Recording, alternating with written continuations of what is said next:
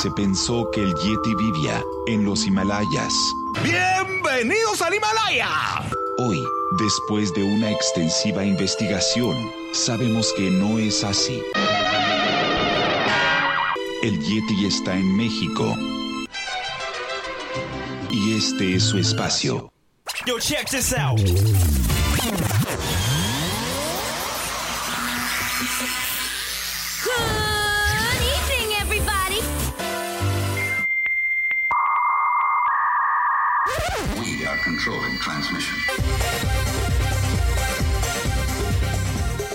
Estás escuchando la nueva temporada de La era del Yeti.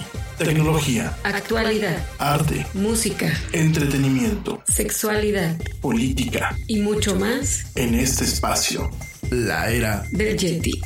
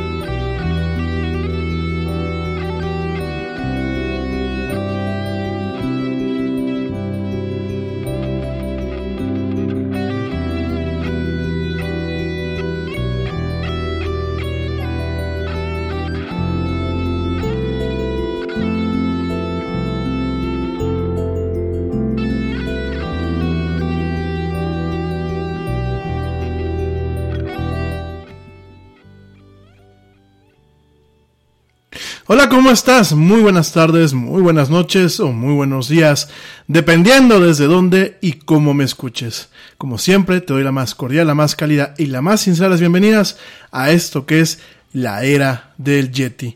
Yo soy Rami Loaiza y como siempre, pues me da un tremendo gusto estar contigo en esta emisión donde nos encanta hablar de mucha tecnología, eh, mucha actualidad y muchas otras cosas más. Gracias, gracias por acompañarme el día de hoy, miércoles 12, miércoles 12 de eh, febrero, en esta emisión donde, bueno, vamos a estar platicando principalmente hoy, miércoles de tecnología, vamos a estar platicando de eh, notas muy relevantes, notas bastante importantes eh, que se generaron pues esta, en esta semana y lo que se sigue generando eh, de alguna forma también de lo de la semana pasada. Entonces vamos a estar platicando de estos temas el día de hoy. No te puedes desconectar. Vamos a estar platicando de cómo el coronavirus, bueno, pues ha provocado la cancelación del Mobile World Congress allá en Barcelona. Este evento que es el más importante de, pues principalmente en esta última década, en torno a lo que es la telefonía móvil, en torno a lo que son los dispositivos móviles y las tecnologías móviles. Es este evento que organiza cada año eh, lo que es eh, GSM, el grupo GSM, que pues es quien se encarga de desarrollar las tecnologías de telecomunicaciones actuales. Es donde diferentes fabricantes se dan cita para presentar sus últimos teléfonos. Ya habíamos empezado a ver hace algunas semanas, pues, que muchos fabricantes estaban comentando que no iban a presentarse por el miedo, eh, pues, a que la pandemia, de alguna forma, o la epidemia que estamos viendo, este brote, pues, se agudice. Eh, lo, nos tocó verlo hace unas semanas, sin embargo, pues hasta el día de hoy se confirma ya de una forma oficial que el evento queda cancelado. Vamos a platicando este tema. También vamos a platicar del evento ayer de Samsung, donde se presentaron cuatro nuevos teléfonos. Y dispénsenme lo que voy a decir, querido público. Pienso yo que ya estamos empezando a jugar un poquito en el tema de la telefonía móvil, a ver quién la tiene más grande. Perdónenme por la expresión, pero bueno, vimos ayer tres teléfonos, cuatro teléfonos, eh, cuatro teléfonos interesantes en muchos aspectos, pero que realmente empiezan a jugar con el ardid de a ver quién tiene más cámaras, ¿no? A ver quién tiene más cámaras, a ver quién tiene más zoom, a ver no cuál es el mejor teléfono per se en términos de, de telefonía como tal o en términos de eh, plataforma de comunicación móvil, sino realmente en el término en este momento de eh, quién tiene la mejor cámara, quién toma las fotos más bonitas, ¿no? O quién toma el video más fregón. Entonces vamos a estar platicando esto también. Es un evento que a mí me deja eh, pues muchos sentimientos encontrados. Por un lado no puedo negar que me encanta eh, lo que está proponiendo eh, Samsung, sobre todo con el último teléfono, el, teléfono, el Galaxy Fold. Ya vamos a platicar también eso en unos minutos más. Eh, pero también ver sus demás, sus demás ofertas y creo que se está cayendo en un juego y eso también va para Apple y va para todos los fabricantes de telefonía creo que se está cayendo en un juego en donde ya no se revoluciona, sino se intenta pues construir sobre lo que ya está sin realmente eh, romper o cambiar el paradigma actual en, en, cuanto a esos temas, ¿no? Vamos a platicarnos de esto, pues de este evento en un momento más. También eh, te, te, voy a platicar un poquito acerca de eh, la fuga, la fuga de uno, bueno, la filtración del diario de uno de los diarios o una de los de las libretas de Mark Zuckerberg en donde bueno pues se plantea un poquito la mentalidad de este señor en torno a lo que es su plataforma Facebook y eh, por supuesto también vamos a, estar platicando para la gente que me escucha aquí en México. No es de forma exclusiva porque yo creo que eh, amigos que me escuchan en América Latina y que me escuchan en España pues lo que nos pasa a los mexicanos en algún momento les puede pasar a ustedes. Les voy a platicar de cómo el Instituto Federal de Telecomunicaciones pues está planteando eh, continuar con lo que se hizo en Estados Unidos, en donde se acabó prácticamente aquellos soportes que protegían la neutralidad de la red. Aquí se quiere acabar con la neutralidad de la red y además también se quiere abrir la puerta a que el gobierno pueda meter la mano, más de la que ya la mete, pero que pueda censurar con mayor precisión y con mayor rapidez lo que pueden ser los contenidos que andan ahí. Vamos a estar platicando de esto y mucho más en esta emisión. No te la puedes perder, no te puedes desconectar. Si me estás escuchando en vivo, Muchas gracias por acompañarme en esta noche de miércoles. Si me estás escuchando en diferido por cualquiera de las plataformas que llevan este programa, pues de antemano muchas gracias por acompañarme. No le pongas stop sigue hasta el final del podcast y eh, disfruta, disfruta de lo que te voy a platicar el día de hoy. Y por supuesto, mi gente que también me escucha, les pido que si quieren entrar en contacto conmigo, ya sea en esta emisión en vivo o en la emisión en, en diferido, lo pueden hacer a través de la plataforma Spreaker, que bueno, pues es directamente donde se transmite el programa, en vivo y en diferido. Ahí hay un inciso de chat para cada episodio en vivo, pues yo lo veo ahorita en la ventanita e inmediatamente les contesto. En diferido, bueno, pues les voy contestando poco a poco. Y también te recuerdo mis redes sociales. En Facebook me encuentras como la era del Yeti. En Twitter me encuentras como arroba el Yeti oficial. Y en Instagram me encuentras como arroba la era del Yeti. Antes de irme rápidamente un corte para arrancar con este programa, déjame, te mando saludos, mando saludos a toda la gente que me hace el honor de escucharme en los diferentes países a donde llega lo que es la era del Yeti. Gracias a mi gente que me escucha en México, en España, en Estados Unidos, en Francia, en Canadá, en Argentina, en Chile, en Perú, en Uruguay, en Colombia, en Malasia. En Malasia, fíjense, nos han empezado a escuchar y de hecho, bueno, vayan varios programas que me escuchan allá en Malasia. Un saludo a la gente que me escucha allá hasta Malasia. En Holanda, en Noruega, en Suecia, en Suiza y en Reino Unido. Gracias de verdad, gracias por escucharme desde estos países. También me escuchan desde Costa Rica, si ya lo sé, pero bueno, son el top que me da ahorita la plataforma en las estadísticas. Y por supuesto de las ciudades que más me escuchan, eh, aquí de la ciudad de Querétaro, de la Ciudad de México, de eh, La Piedad, de Oviedo, de Plasencia, de Utrera, de, Barcelona y de Madrid allá en España. Gracias de verdad por escucharme hasta allá. También de Santa Clara, California en los Estados Unidos. Gracias eh, de León, aquí en México. Gracias a mi familia leonesa. Eh, de Puebla y bueno, de otras ciudades a nivel mundial a donde llega este programa. De verdad, muchísimas, muchísimas gracias. De hecho, me estoy dando una sorpresa muy agradable. A pesar de que de México es donde más me escuchan, con el 52.74% de la audiencia que me llega, el siguiente país es Estados Unidos, eh, son de otras ciudades que no me aparecen directamente en el registro de las estadísticas aquí en la plataforma donde me escuchan. Así que bueno, me da, me da muchísimo gusto. De verdad, muchas gracias por acompañarme. Una disculpa que la semana pasada no pude estar con ustedes y el día de ayer tampoco pude estar con ustedes. Eh, desafortunadamente ciertos compromisos de trabajo pues en ocasiones nos absorben y eh, pues hay que cumplir con ellos. Pero bueno, al final del día aquí estoy, aquí estoy con ustedes y vamos pues a platicar todos estos temas que tenemos pendientes en la agenda. Me voy rapidísimamente un corte. No te desconectes, no te vayas. Estamos en esta tarde de miércoles, miércoles de la era Yeti, aquí en miércoles de tecnología. No tardo nada en absoluto.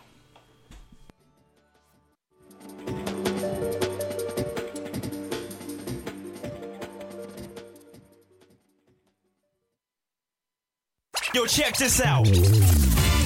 Este corte también es moderno. No te vayas.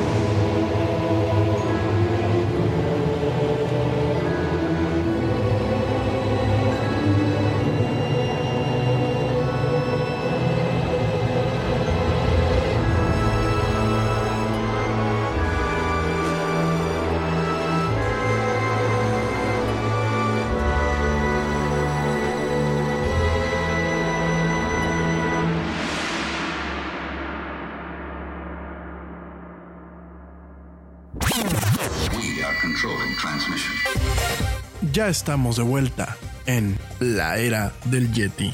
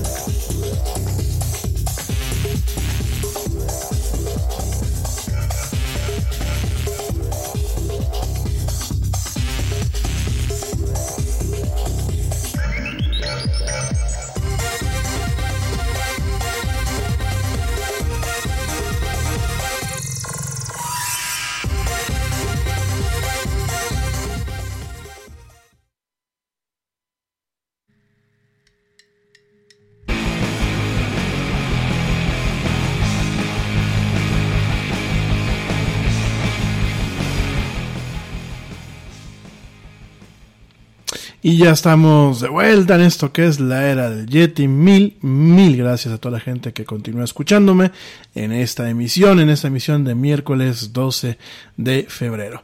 Bueno, vamos a comenzar. Pues vamos a comenzar eh, con la nota con la que abrí el programa, con el tema que comenté al principio del programa, sobre eh, el coronavirus, de cómo pues está o consiguió consiguió cancelar el evento del Mobile World Congress allá en Barcelona, en la ciudad española de Barcelona. Este evento de telefonía que año con año, año con año, pues se presenta. Es un evento organizado por la eh, GSM, que bueno, pues es la entidad internacional que se encarga de establecer los estándares de telecomunicación móvil. De hecho, te recuerdo que en su momento, pues, el, el GSM, pues era el estándar, el estándar eh, que funcionaba. Y bueno, pues vámonos eh, a entender que eh, debido al riesgo, al riesgo eh, con el que se cuenta de agudizar aún más el tema de este brote, quiero una vez aprovechar una fe de rata. Hace rato dije epidemia, no, aún no es una epidemia. Actualmente, pues es un brote, ¿no? Entonces, este, tomando en cuenta esto, digo, yo ya siento que pues es como si fuera una epidemia, pero bueno, eh, tomando en cuenta la situación, la situación que se está teniendo actualmente en torno a lo que es el coronavirus, que bueno, ya no le podemos llamar directamente eh, coronavirus, sino eh, se le ha puesto un nombre, un nombre el día de ayer, ayer justamente se le marcó un nombre en donde eh, no se vincula con ningún tipo de animal, ningún tipo de región, ni ningún tipo de persona, directamente responde un nombre que evite en muchos aspectos lo que es la estigmatización. Y el nombre, el nombre se le conoce como COVID-19. Así es como se le denomina actualmente a este brote y a la enfermedad como tal. COVID-19, que es coronavirus, virus del coronavirus 19, eh, porque hay que recordar que si bien arrancamos el año con este tema, pues eh, los primeros casos se dieron en diciembre del 2019, ¿no? Eh, a lo largo de, de, que arrancamos con el Yeti, bueno, pues este año, a principios de enero, hemos ido tocando este tema eh, y dándole seguimiento. Déjame te platico antes de que me, lance con el tema del MWC, del Mobile World Congress. Déjame eh, te comento que tristemente estamos empezando a hablar, de acuerdo a cifras oficiales, de 15 mil nuevos casos y 242 nuevas muertes. En el sentido, ¿a qué nos referimos con estas cifras? Estamos eh, realmente hablando de más de 1.300 personas que han muerto por este virus y más de 50.000 personas a nivel mundial que están infectadas. Eh, esto es bastante preocupante, sobre todo porque eh, la forma en la que está creciendo la infección y la forma en la que pues está creciendo la tasa de, eh, de mortalidad es bastante, bastante eh, alarmante al ritmo, eh, la velocidad que se tiene y sobre todo la forma en la que se está pues desarrollando, ¿no? Ana- están cambiando, están cambiando en muchos aspectos. Está obviamente los científicos corriendo contra el reloj eh, para tratar de encontrar una cura, de pues realmente eh, lograr entender, eh, en primer lugar, de dónde se origina es- esta mutación. Te recuerdo que el coronavirus, ya lo platicamos en su momento, no es un, no es una familia de virus nueva. Lo que es esta cepa, lo que es esta especie, realmente, pues, es un tema bastante, eh, pues, ¿cómo, cómo les diré? Es un misterio todavía el intentar entender de dónde sale esta mutación, de dónde sale esta nueva cepa y tratar de entender eh, por qué se está comportando de la forma en la que se está comportando, ¿no?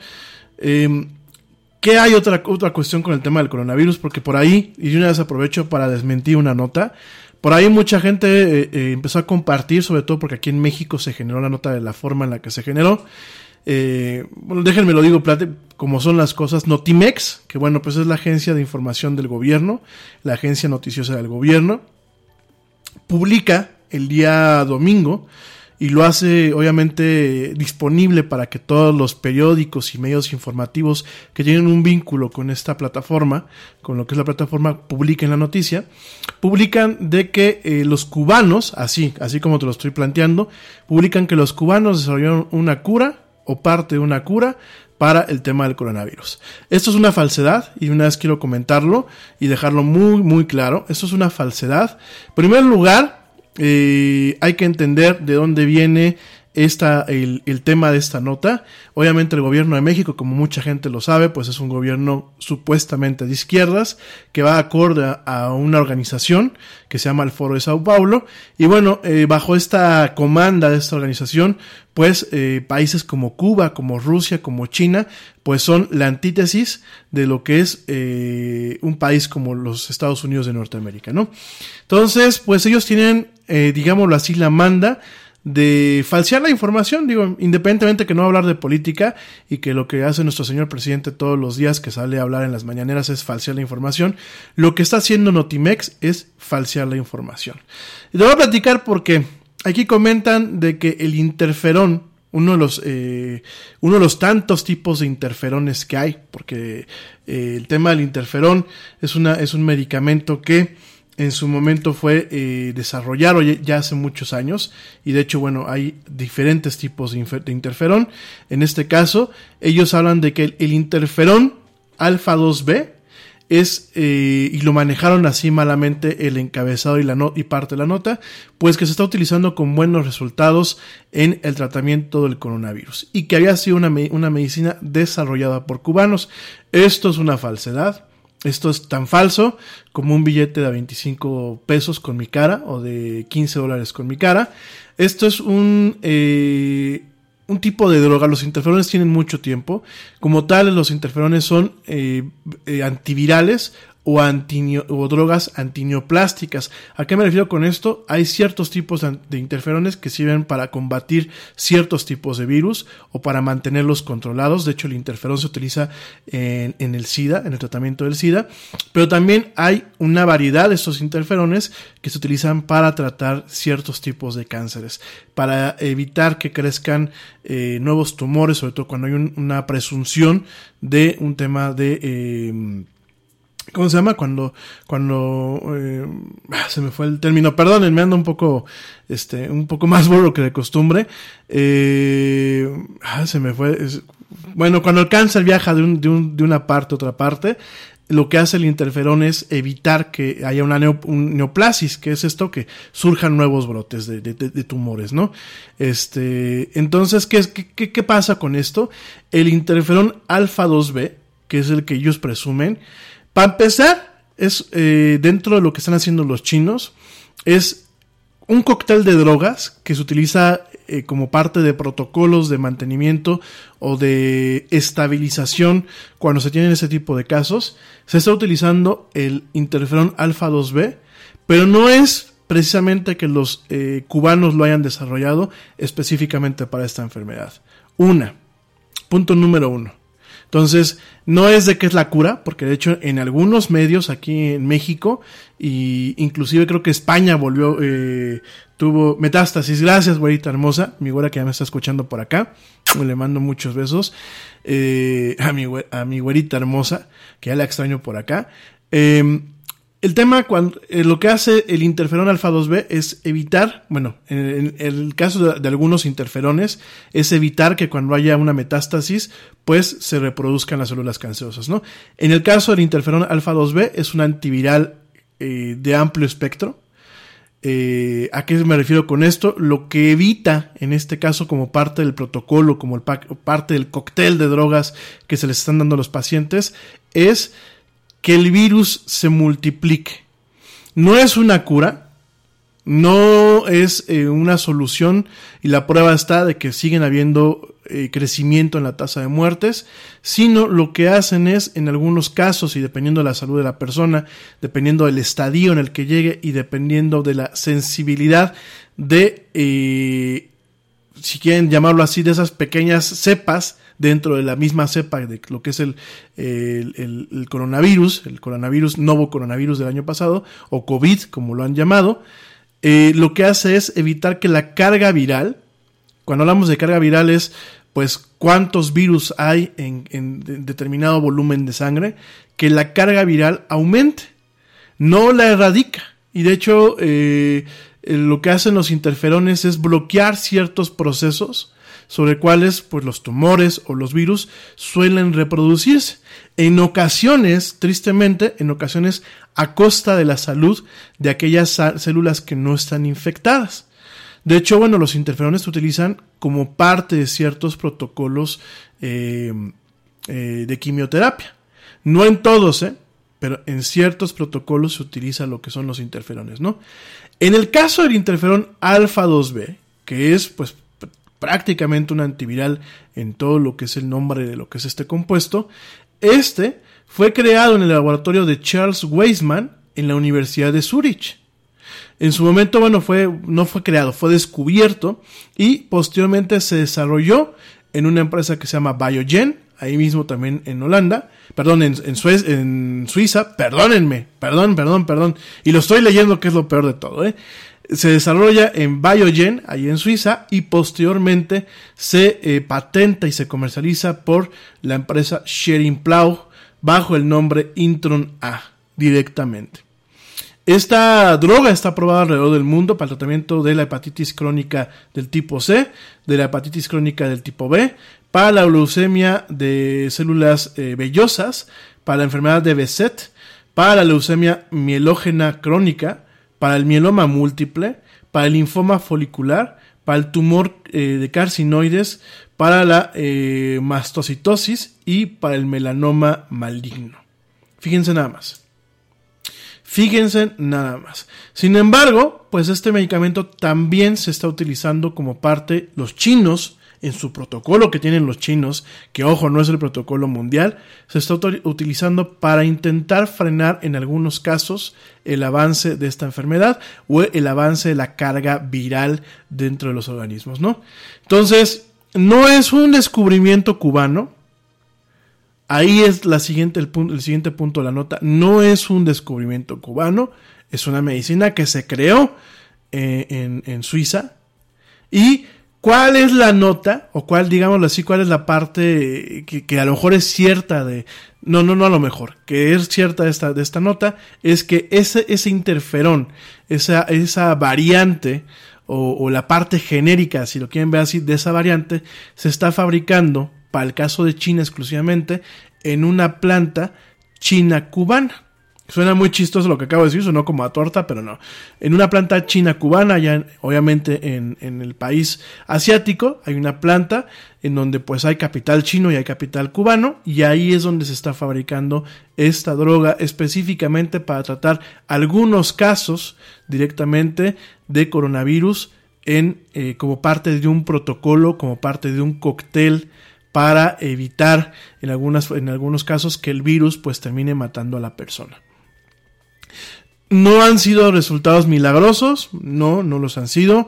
No es una cura, no, porque si eh, tenemos a muchos laboratorios científicos actualmente, no solamente gubernamentales, sino también privados, alrededor del mundo, yendo contra reloj para tratar de descubrir una vacuna y para tratar de descubrir algo que pueda inhibir no solamente la enfermedad, sino inhibir su contagio e inhibir las posibles mutaciones que pueda venir.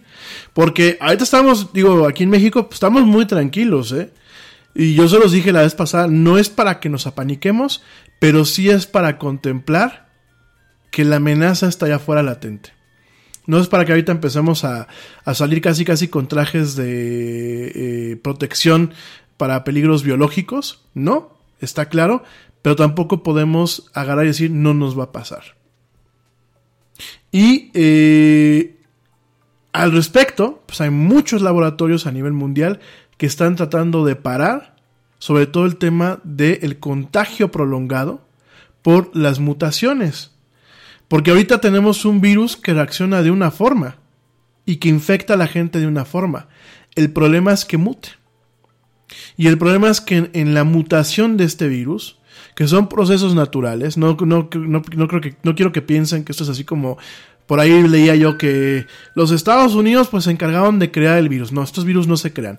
Por ahí otra gente dijo, es que se, se encargaron de mutarlos. No, los virus, como muchos seres naturales, eh, muchos seres, no quiero decir vivos, porque hay un tema de controversia en, torno a si se clasifica un virus como un ser vivo o no, ya lo platicamos en su momento, pero eh, en todo lo que son muchas veces temas orgánicos, eh, existe la capacidad de adaptación y la, y la capacidad de mutación, por no llamarlo en algunos aspectos evolución. Entonces, ¿qué pasa? Bacterias, por ejemplo, las bacterias que se han vuelto resistentes a ciertos tratamientos, pues han sido porque han terminado adaptándose y mutando. Mutan lo que es su código genético, o sea, lo cambian. Cuando hablamos de mutaciones, no crean que son los hombres X, ¿eh? Y aquí vemos a Wolverine y a Cyclops, y no, no, no, no, no. Al, al Spider-Man tampoco, ¿no? Al hombre araña tampoco, ¿no? Cuando hablamos de mutaciones es cuando un, un, un concepto, sobre todo en, en términos de ciencias eh, biológicas, en, ciencias de la vida, eh, cuando un, un, un, ser o un ente, como lo pueden ser pues directamente estos, eh, estos virus, pues tienen un cambio. Cambian su código genético para adaptarse. Y mucha de esta mutación, no crean que es por una mano divina, ni crean que es porque ah, los virus tienen conciencia dicen yo quiero vivir y voy a cambiar mi código. No, muchas de estas mutaciones se dan inclusive por las diferencias que hay entre los diferentes organismos. Entonces, pues de pronto, eh, un virus de estos infecta al Yeti, el Yeti tiene células de Yeti, ¿y qué pasa? Pues muchas veces la forma en la que eh, se modifica y en la que interactúa lo que son los procesos de comunicación entre lo que es el virus y la célula. Te recuerdo que los, los virus dependen de células para poderse reproducir. Muchas veces cuando hay este tipo de cambios o este tipo de interacciones, eh, el código del virus se fusiona con parte del código de la célula a la que está infectando. Y llega un momento que en la replicación, porque las replicaciones no son perfectas, ¿eh, mi gente? Llega un momento en que la replicación, ese fragmento de, ADN, por ejemplo, de una célula de Yeti, se queda en, la, en, las nuevas copias de los virus. Entonces, pues si sabemos que el Yeti era resiliente a ciertas cosas, puede ser, puede ser que esa resiliencia que viene en, en, en, mi, en, mi, código genético termine permeando parte del código genético de lo que es el virus, ¿no? Entonces, esto, esto presupone, y por eso hay muchos laboratorios trabajando prácticamente día y noche para tratar de frenar eh, esta, este brote, bueno, esta epidemia, porque pues depende del medio en que uno lo lea, ¿no? Hay algunos medios que dicen esto es exclusivamente un brote, hay otros que ya están hablando de una epidemia. Para mí definitivamente pues ya es una epidemia. Eh, lo que hacen es pues no solamente parar la enfermedad, sino evitar, porque eh, los topes se pueden poner, sino aquí la cuestión es evitar que en la propagación de esta enfermedad venga un tema de mutación y que el virus adquiera características que no tiene o que adquiera resiliencias a situaciones que no tiene. Entonces, esa es la carrera que se tiene y al respecto me parece muy desafortunado, regresando al tema que, con el que arranqué todo esto, que una agencia de información del gobierno, solamente por cumplir con una agenda política, diga una mentira de tal envergadura.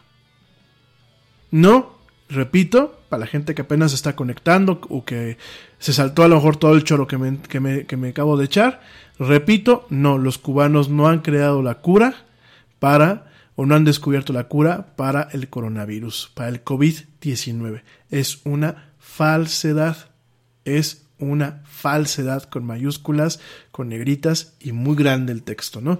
Entonces, solamente para que lo contemplen y eh, pues ya me eché aquí un rato con este tema, ya lo voy a cortar para seguirnos con otra cosa.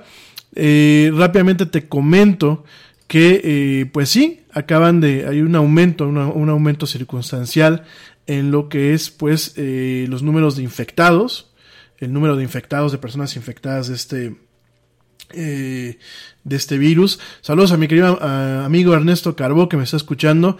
Gracias querido amigo. Eh, aquí, aquí, este, pues hoy también miembro honorario del equipo técnico aquí de la era del Yeti, que siempre me está mandando algunas notas. Gracias querido Ernesto, te mando un fuerte abrazo. Y bueno, a lo que voy con todo esto que te estoy diciendo, pues eh, ha aumentado. Por supuesto que ha habido un aumento de lo que son los casos de coronavirus y tristemente pues había un aumento de la, de la gente que ha fallecido. Te repito las cifras, son 50 mil, más de 50 mil casos confirmados de personas infectadas a nivel internacional y más de 1.300 personas que han fallecido por, eh, por, este, por este virus, ¿no?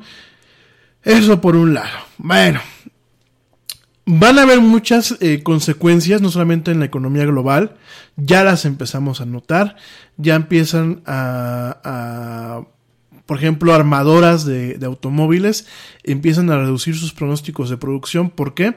Porque hay eh, piezas o hay componentes que no se han podido entregar. ¿Por qué? Porque prácticamente China, eh, todo el país, prácticamente enfrenta un proceso de cuarentena.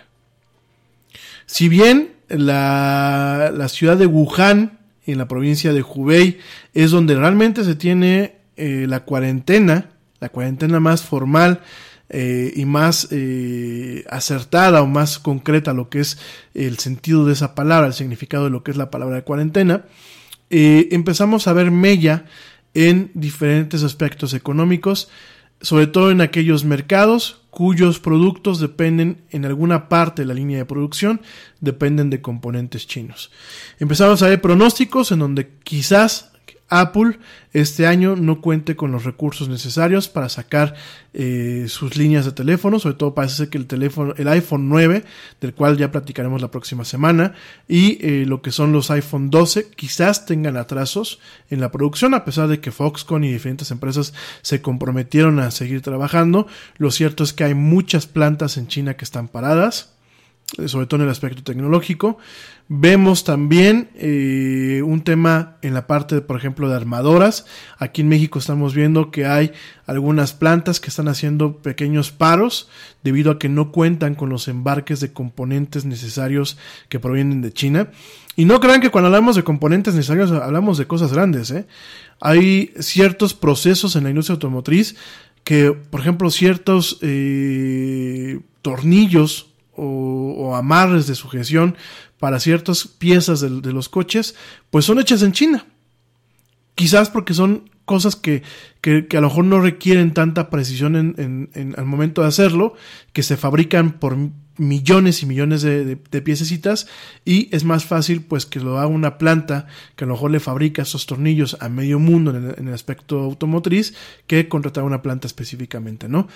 A pesar de que mucho del concepto de eh, la fabricación y armado de vehículos eh, va mucho de la mano del just in time y de ciertas eh, metodologías de trabajo japonesas y de alguna forma donde se pone una planta, una planta armadora como sea Honda, Toyota, Audi, usualmente se ponen plantas periféricas que son las que, las que fabrican los componentes y los tienen pues como, como dice la metodología just in time, justo a tiempo no podemos dejar pues de ver que en alguna parte de la cadena se depende de componentes chinos, ¿no? Entonces por ahí le estamos pegando pues a un tema de la economía. Obviamente todo el comercio que se hace con la, con la eh, nación asiática, que bueno, pues hoy en día es una potencia comercial, pues obviamente ha tenido una ralentización tremenda. Por lo mismo, pues empezamos a ver no solamente que ciertas operaciones o ciertas cuestiones están en pausa, sino que también empezamos a ver un cierto miedo por parte de los mercados, ¿no?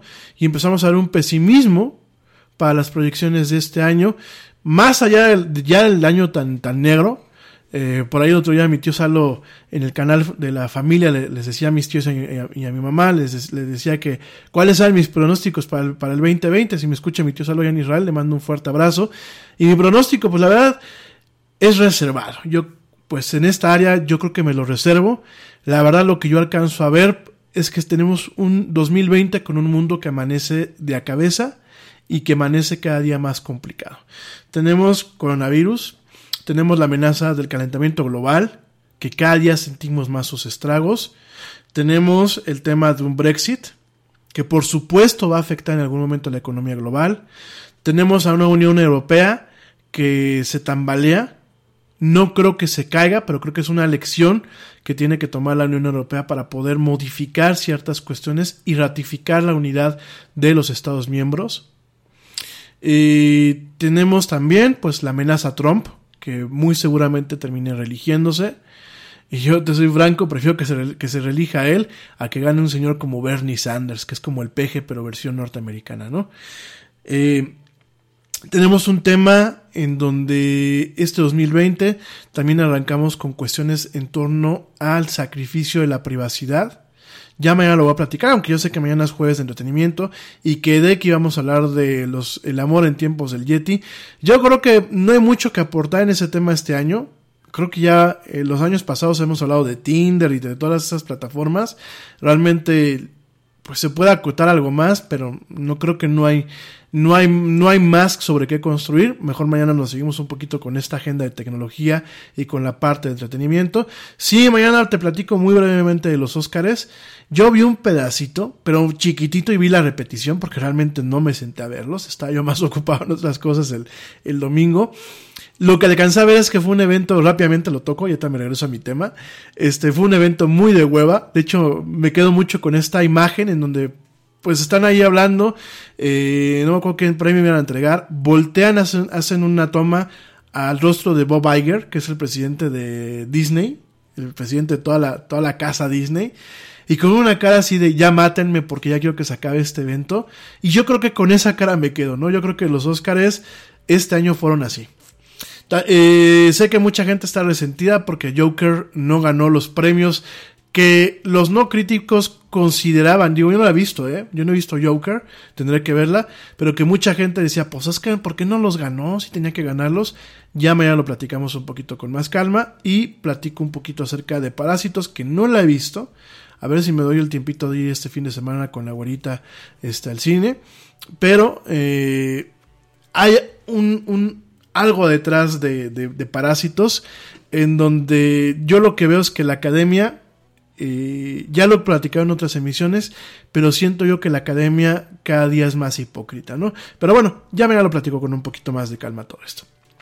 Entonces, regresando al tema del coronavirus, porque pues esto de pasar del coronavirus a los Óscares, pues está, estuvo muy gacho. Déjenme me regreso a mi tema. Y eh, regresando al tema del coronavirus, eh, realmente es un tema al que no hay que perder la, nota y que está dañando, bueno, pues el aspecto económico, que está dañando, regreso un poquito al tema ahora sí, que realmente nos está poniendo un, un 2020 bastante oscuro, yo lo veo muy oscuro todavía.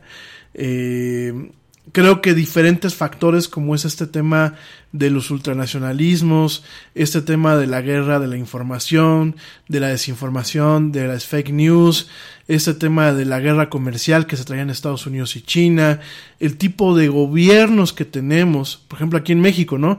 En plena, en pleno brote de coronavirus, aquí en México se le, se le reduce totalmente el presupuesto a lo que es el Centro Nacional de, de Epidemiología, ¿no? Entonces, no y digo, ya no hablo de que el sistema en México está, el sistema de salud ya estaba destrozado, porque eso hay que reconocerlo, durante el sexenio pasado lo destrozaron, pero ahora no solamente lo destrozaron, sino lo hicieron añicos, ¿no? Entonces, eh, nos encontramos con todo este panorama, que yo lo veo muy negro, y sobre todo lo veo negro cuando hay un evento sumamente importante como lo es el Mobile World Congress, que es un evento eh, que se viene haciendo desde el 2006, en donde los representantes de las compañías más grandes de tecnología se juntan en Barcelona para lanzar productos, para presumir con las luminarias de la industria, para eh, discutir tratos y sociedades, para realmente mostrar a nivel de marketing los nuevos lanzamientos. Es un evento que atrae a más de 100.000 visitantes de más de 200 países alrededor del mundo. ¿Y qué creen? Se tuvo que cancelar. Tal cual se tuvo que cancelar. Eh, esto lo empezamos a ver desde hace unas semanas cuando LG dijo yo no le entro. La compañía eh, coreana dijo yo me salgo. Ericsson, que es eh, sueca, también se rajó. Nokia dijo también me voy. Eh, y de ahí, de ahí empezó pues toda la salida de, empresas hasta que hoy, directamente, hoy lo que es eh, la GSM, que bueno pues es eh, GSM, te recuerdo que las cifras son la abreviación de Global System for Mobile Communications Association, la GSM Association, pues es directamente la empresa que se encarga, bueno, la asociación que se encarga de regular todo el tema de las telecomunicaciones, todo el tema de lo que es el 5G, protocolos de comunicación, etc. Todo esto, pues, eh, realmente eh, marca el impacto de lo que está ocasionando esta, eh, esta epidemia, este brote, ¿no? Estamos viendo directamente, ya se había amenazado con la cancelación, sin embargo, bueno, pues la asociación había anunciado ciertas medidas de seguridad para tratar de mantener el show, porque no solamente es de que lo cancelo y ya, es algo que cuesta mucho dinero, es algo que se hace en, en un centro de convenciones y eventos allá en Barcelona, en Hospitalet de Llobregat. Es un evento grandísimo, es un, eh, un eh, super evento, una derrama económica a la ciudad de Barcelona eh, con, esta, con esta feria. Y realmente lo que estamos viendo es un golpe a la ciudad de Barcelona. Es un golpe directamente a la derrama de este, económica que deja este evento, en donde pues toda esta inversión se, se, se, recoge por parte en restaurantes, en hoteles y en eventos eh, globales allí. Y es un golpe muy duro. Al final del día, pues tuvieron que decir, nos vemos, no se está reagendando el evento, directamente se está cancelando. Y lo, el, el aviso que se, que se lanzó el día de hoy es, nos vemos en el 2021, ¿no? Fíjense nada más el impacto de lo que está teniendo este brote de este virus. El evento más grande de telefonía móvil ha sido cancelado, ¿no? Rápidamente te comento que John Hoffman, que pues es el presidente de la eh, asociación GSM, comentó hoy que eh, debido al brote del coronavirus se había convertido en una hazaña imposible el llevar a cabo el evento. este evento se iba a llevar a cabo en Barcelona entre el 24 de febrero y el 27 de febrero.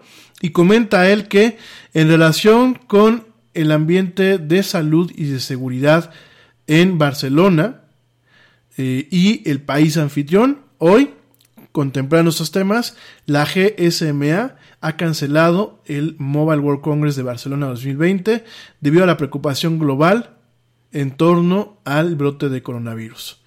a la preocupación global en torno al viaje y otras circunstancias que han hecho imposible a la asociación para llevar a cabo el evento. Tanto la ciudad anfitriona como el país anfitrión respetan y entienden esta decisión y eh, la GSMA y la ciudad anfitriona eh, estarán trabajando al unísono y soportándose la una a la otra para el MWC, para el Mobile World Congress de Barcelona en el 2021 y sus futuras ediciones. Nuestras simpatías en este tiempo están siendo con todos los que están afectados en China y alrededor del mundo. Fíjense nada más. Fíjense nada más. Eh, todo empezó, te digo, porque LG se rajó a principios de este mes. ZTE, que es una empresa china, también dijo, ahí muere. Ericsson se salió también directamente. Y de ahí vino toda la, la salida, toda la salida de toda una parvada de grandes empresas, entre ellas Nvidia, Intel, Vivo, Sony, Amazon y la japonesa NTT Docomo, que dijeron goodbye. Entonces, eh, pues fíjate nada más, ¿no? Fíjate el, impacto que está teniendo y cómo se acaba de cancelar pues este evento allá en la ciudad de Barcelona, que usualmente lo cubrimos aquí en la del Yeti, pues ahora nos quedamos sin este, este evento de telecomunicaciones, ¿no? Algunos de ustedes me dirán, oye, pues es lo de menos, ¿no? Mientras la gente encuentre salud, sí, pero te recuerdo que para mantener la salud se necesita dinero y pues todo lo que produzca dinero pues ayuda, ¿no? Al momento que estamos generando disrupción en torno a este tipo de eventos y en torno a este tipo de procesos, pues nos empezamos a encontrar con situaciones bastante delicadas. Pero bueno, oigan, me voy rapidísimamente a un corte, ya regreso para platicar de todos los demás temas que tenemos en la agenda, lo que no nos dé tiempo el día de hoy, lo platicamos mañana en esta emisión. No me tardo nada, te recuerdo que mis redes sociales en Facebook me encuentras como eh, la era del Yeti. En Twitter me encuentras como arroba el Yeti oficial y en Instagram me encuentras como arroba la era del Yeti. No me tardo nada, ya volvemos en esto que es la era del Yeti.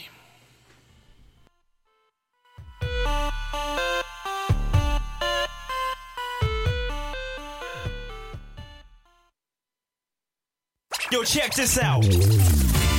Este corte también es moderno. No te vayas.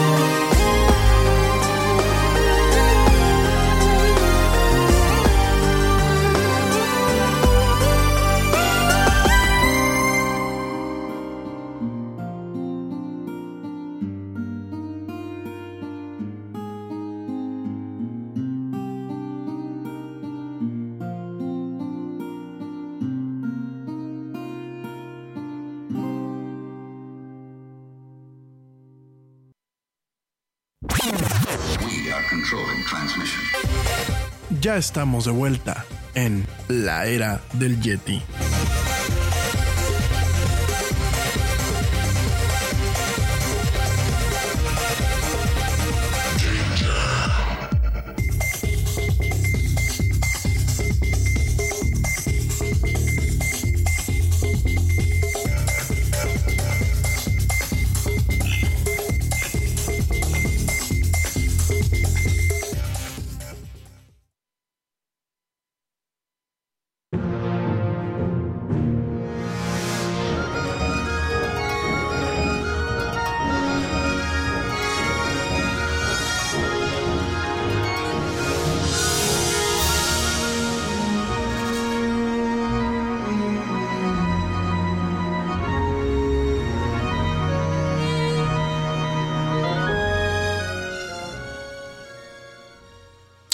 Ya estamos de vuelta en esto que es la Yeti. Mil gracias a ti que me sigues escuchando. Saludos, bueno, pues a, a ti que también me continúas escuchando. Eh, por aquí me pregunta la güerita, y van dos o tres veces que me lo preguntan a la, eh, en otros programas, que la música que estoy poniendo de fondo de quién es. eh, y la que pongo en los cortes. Bueno, esta música eh, es de un álbum que se llama Chronopolis, Music Inspired by Chrono Cross and Chrono Trigger. Para gente que pues eh, no sepa qué estoy hablando, esta música es eh, inspirada en la música de dos, eh, bueno, pues de dos, sí, de dos grandes juegos de Square Enix, que pues es la empresa japonesa que se, de alguna forma ha marcado un hito al momento de hacer juegos de rol eh, japonés, lo que le llaman los JRPGs. Y bueno, al respecto, la música de Chrono Trigger, que es un juego de la Super Nintendo, un, juego bastante icónico que habla pues de, viajes en el tiempo y algunas cositas más. Eh, este juego es bastante interesante porque en su momento le llamaban que fue hecho por lo que es el Dream Team, ¿no? Eh, el Dream Team, bueno, directamente eh, involucraba en su momento a, al creador de Final Fantasy, al, al dibujante de Dragon Ball, y directamente al musicalizador de eh, algunos eh, juegos de Final Fantasy, ¿no? Al respecto te comento, y antes de seguir con los demás temas, la música original de estos juegos, pues está eh, hecha por Yasunori Mitsuda, que bueno, este señor Mitsuda no solamente ha hecho la música de Chrono Trigger, sino llegó a hacer eh, la música de juegos como Xenogears, más o menos de la misma, del mismo índole, ya lo platicamos en su momento, y algunos de los tracks de Chrono Trigger fueron en su momento hechos por el eh, compositor de Final Fantasy, Nobuo Uematsu, que bueno, pues hasta la fecha sigue siendo reconocido a nivel internacional, no solamente por el tema de los juegos, sino en general por su contribución a la industria musical, ¿no? Eh, eso por un lado. En el caso de Chrono Trigger, eh, para quien no lo sepa, y aunque yo creo que quien sabe de Chrono Trigger, pues más o menos sabrá el impacto que tuvo en aquel momento este juego, cuando salió en la Super Nintendo. En su momento, bueno, pues era el Dream Team, ¿por qué? Porque estaba involucrado Hironobu Sakaguchi, que bueno, pues es el creador de Final Fantasy, de las series de Final Fantasy de, de esta empresa japonesa. Eh, Yuji Yori, que bueno, pues fue el diseñador de Dragon Quest, de la serie de Dragon Quest, que de hecho aquí en México, mucha gente cuando hablamos de Dragon Quest no la ubica, no ubica el videojuego, pero aquí en México eh, fue muy popular, no tanto el juego, pero sí la trama, porque Dragon Quest en su momento tuvo eh, una caricatura de, basada en, este juego que se llamaba, aquí en México se llamaba Las aventuras de Fly, de hecho, la pasaban en el canal 13 para la gente que me escucha. Seguramente en, algunas partes de América Latina también lo llegaban a ver. Y bueno, el creador de eh, esta famosa saga, pues es Yuji Hori, que estuvo involucrado. Akira Toriyama, que bueno, pues es el papá de Dragon Ball. Y del doctor, este, el doctor Slump eh, y Arale, digo, para la gente que le gusta un poco más esos temas. Y eh, pues en su momento Kazuhiko Aoki produjo el juego, que también es un, un, veterano del tema de este tipo de juegos de rol. Y Masato Kato pues escribió parte de la historia junto con eh, Yasunori Mitsuda y eh, este señor Uematsu, pues fueron los que crearon la música, ¿no? Entonces, bueno, en su momento fue un juego que se le consideró como el Dream Team, el, producto de, de, grandes cerebros trabajando en, este juego. Eh, si no lo han jugado, Hay muchas formas de jugarlo hoy en día. Yo lo recomiendo. Es un juego que realmente marcó un antes y un después en los juegos de rol japonés. Eh, un juego muy completo, con una trama muy completa, con estos plot twists muy propios del género. Y la verdad, bueno, este, prácticamente Chrono Trigger lo encontramos en teléfonos móviles. Hay una versión para Android y para iOS. En Windows. Está disponible para la PlayStation. Está disponible para la consola virtual de Nintendo. Está disponible para la Nintendo DS, que es una versión muy buena. Fíjense nada más, la versión de la Nintendo DS vendió 790 mil copias en un año de ventas de un juego que tenía pues yo creo, yo creo que Chrono Trigger salió en el 94, 95. 95 efectivamente.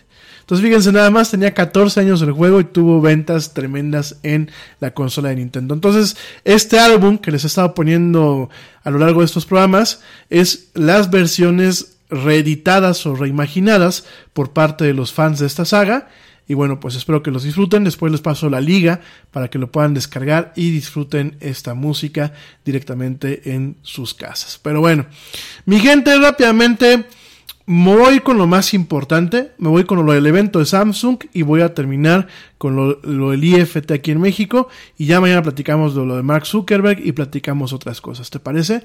Mira, el día de ayer, pues Samsung hizo su evento Unbox, que ya también es un tema anual, en donde lanzó pues la nueva familia de los teléfonos Galaxy. La, línea que es eh, los Galaxy S20, que te recuerdo, pues son los teléfonos de alta gama de este fabricante coreano, en donde vemos, bueno, vemos eh, tres teléfonos, el Galaxy S20, el Galaxy S20 Plus y el Galaxy S20 Ultra. Así como usted lo escuchas, así lo lanzó la coreana, ¿no? Y jugando un poquito las cartas eh, de marketing de, Apple en su momento, pues directamente ellos dicen, estamos haciendo los mejores teléfonos del mundo, estamos haciendo los primeros teléfonos eh, compatibles con la red 5G, de la cual ya hemos hablado, pero platicaremos este año para que la gente que no ha escuchado los programas viejos del Yeti sepan de qué se trata lo que es la red 5G. Y estos teléfonos pues van a soportar los tres, van a soportar 5G en los Estados Unidos y en otros eh, mercados selectos. Y eh, son teléfonos que, bueno, pues directamente eh, Samsung está jugando el juego de, perdónenme la expresión, la voy a volver a utilizar, de lo tengo más grande porque así están jugando.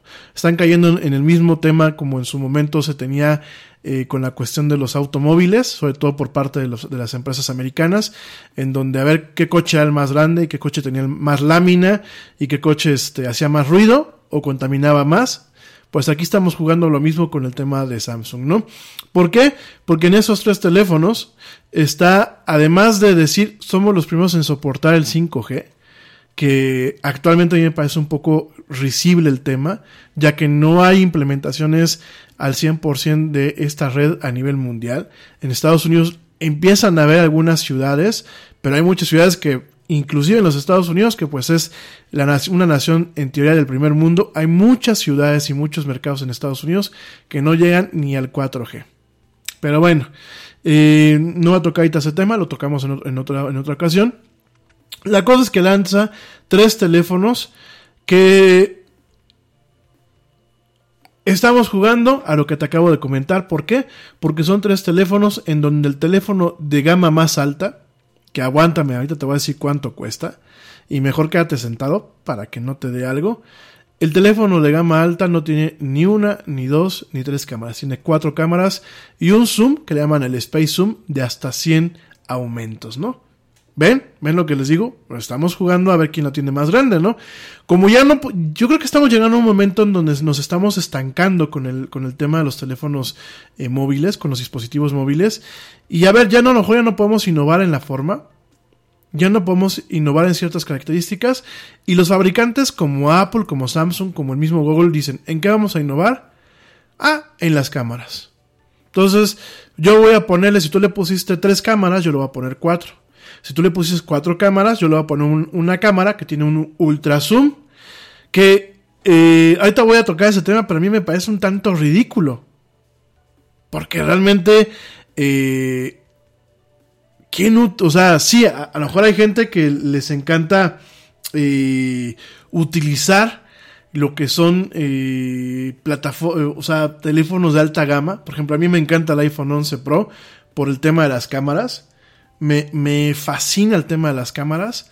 Porque a mí me gusta tomar fotografía desde que estaba en la carrera. En ese sentido les, les seguí el ejemplo de mi papá. Mi papá es fotógrafo este, de toda su vida, pero mi papá hacía todavía de sentarse en su laboratorio y estar este, con sus químicos y todo eso. Papá del Yeti. Pero, ok, pero no, no todos son como un servidor. Y, y perdón, pero para una, una cámara de alto nivel, para tomarse fotos malas en un bar de noche, o para selfies que ya a veces rayan en el, no en el colmo del, hedo- del hedo- del hedonismo, sino de lo que le sigue, dices, oye, espérate, ¿no? Sobre todo porque aparte, eh, yo sé que un teléfono, en este momento, yo no lo sé el día de mañana, porque me parecía muy me, me parece muy soberbio decir que ningún teléfono en algún momento va a reemplazar una SDLR, ¿no? O una cámara reflex, me- perdón, DSLR, este, una eh, SLR común y corriente, ¿no?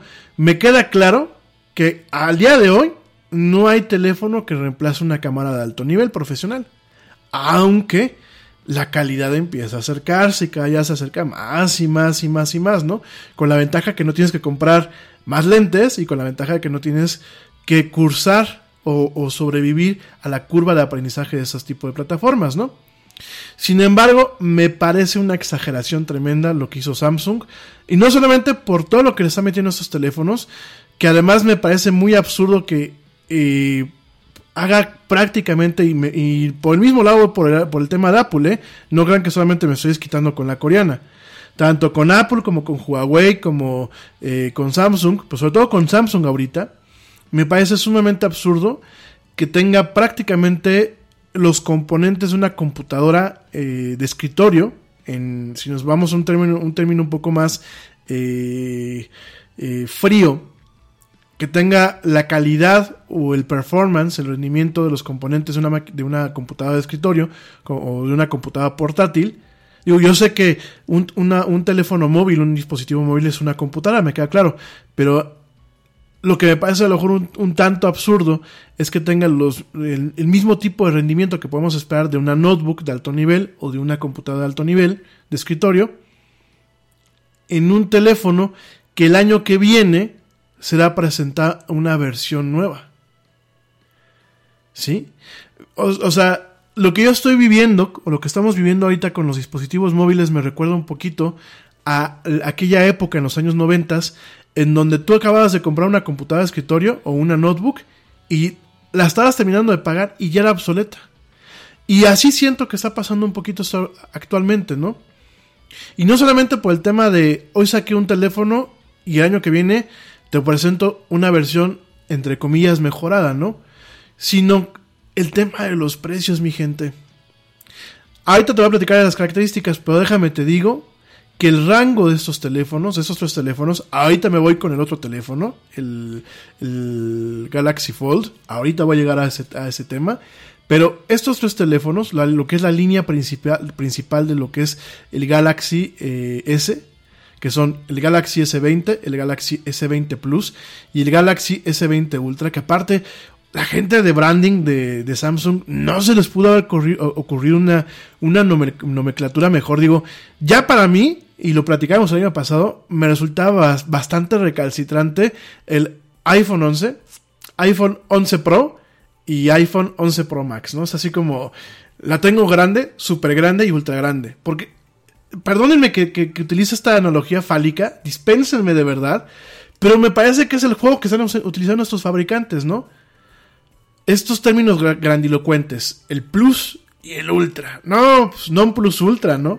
Entonces, eh, no solamente en las características técnicas de esos tres teléfonos tienen eso, sino los costos. El rango es de los, va de los mil dólares a los mil seiscientos dólares. Oigan, Ahora una notebook cuesta menos que un teléfono de estos. Cuando hoy por hoy con una notebook se puede hacer mucho más todavía que con un teléfono de estos. Hoy. No sé el día de mañana, hoy. Entonces, eh, ¿qué fue lo que lanzó Samsung? Son estos tres teléfonos.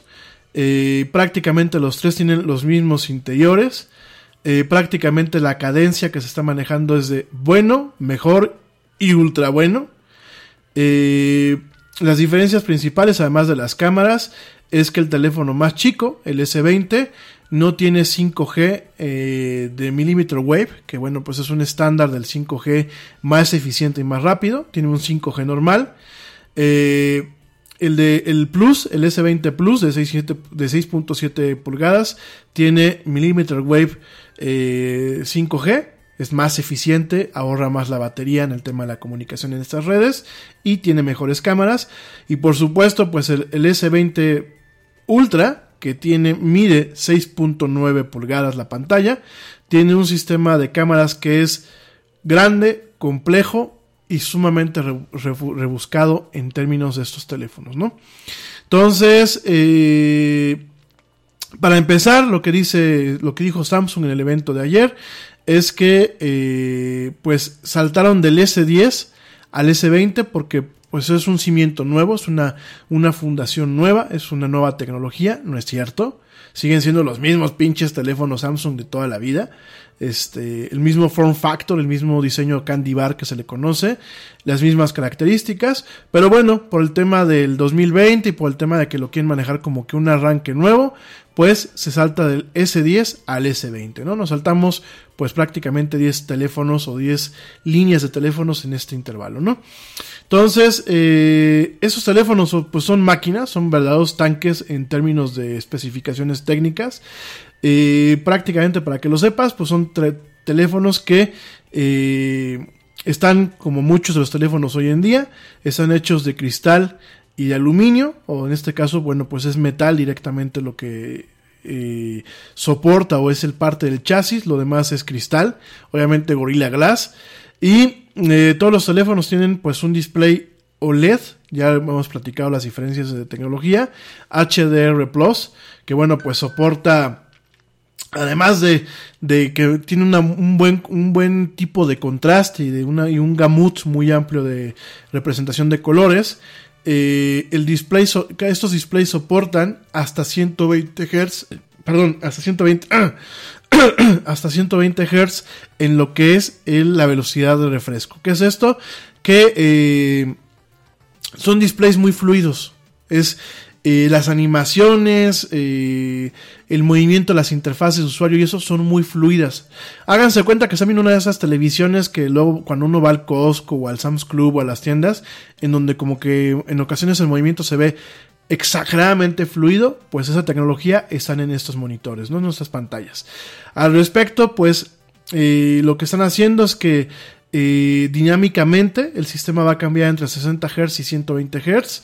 Eh, Samsung dice que aun cuando se tenga eh, funcionando el teléfono a su máxima capacidad con esos 120 Hz, solamente le costará cerca de un 10% en, la caída de la batería.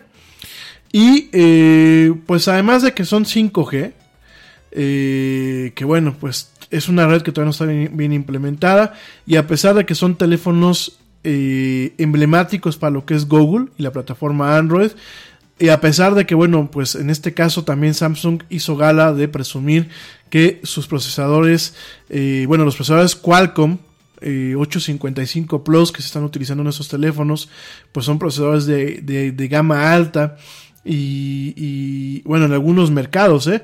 porque en otros eh, los procesadores de esos teléfonos serán los Exynos que hace Samsung. ¿Por qué se maneja así? No lo sé, pero en algunos mercados eh, Samsung es quien hace sus procesadores, en otros utiliza los procesadores de Qualcomm, los procesadores Snapdragon, ¿no?